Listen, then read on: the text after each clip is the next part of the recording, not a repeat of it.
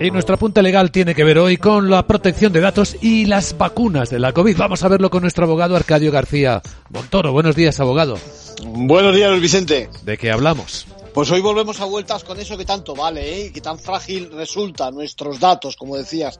Ayer conocimos que el abogado general de la Unión Europea defiende que solo está permitida la conservación generalizada e indiferenciada de datos de tráfico y de localización de nuestras comunicaciones electrónicas en caso de amenaza grave para la seguridad nacional. Por ejemplo, es el supuesto de lucha contra la criminalidad y el terrorismo.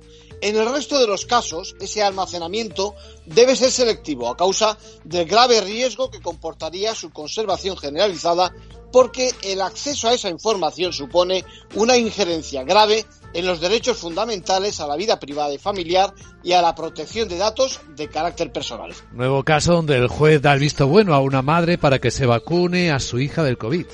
Sí, mira que el padre se oponía por temor a los riesgos a efectos adversos. Bueno, con una menor ya de 12 años y la cita del Servicio Gallego de Salud para poder recibir la dosis de la vacuna desde el pasado mes de agosto, la justicia ha escuchado a la niña, quien dijo que la mayoría de sus compañeros de clase ya habían sido vacunados y que ella también quería recibirla para sentirse más protegida frente a la enfermedad.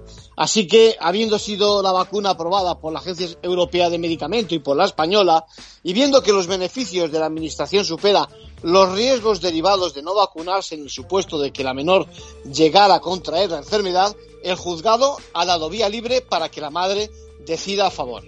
En conclusión. Pues ya sabes, dos casos más donde la justicia hace su labor para protegernos. Gracias, abogado.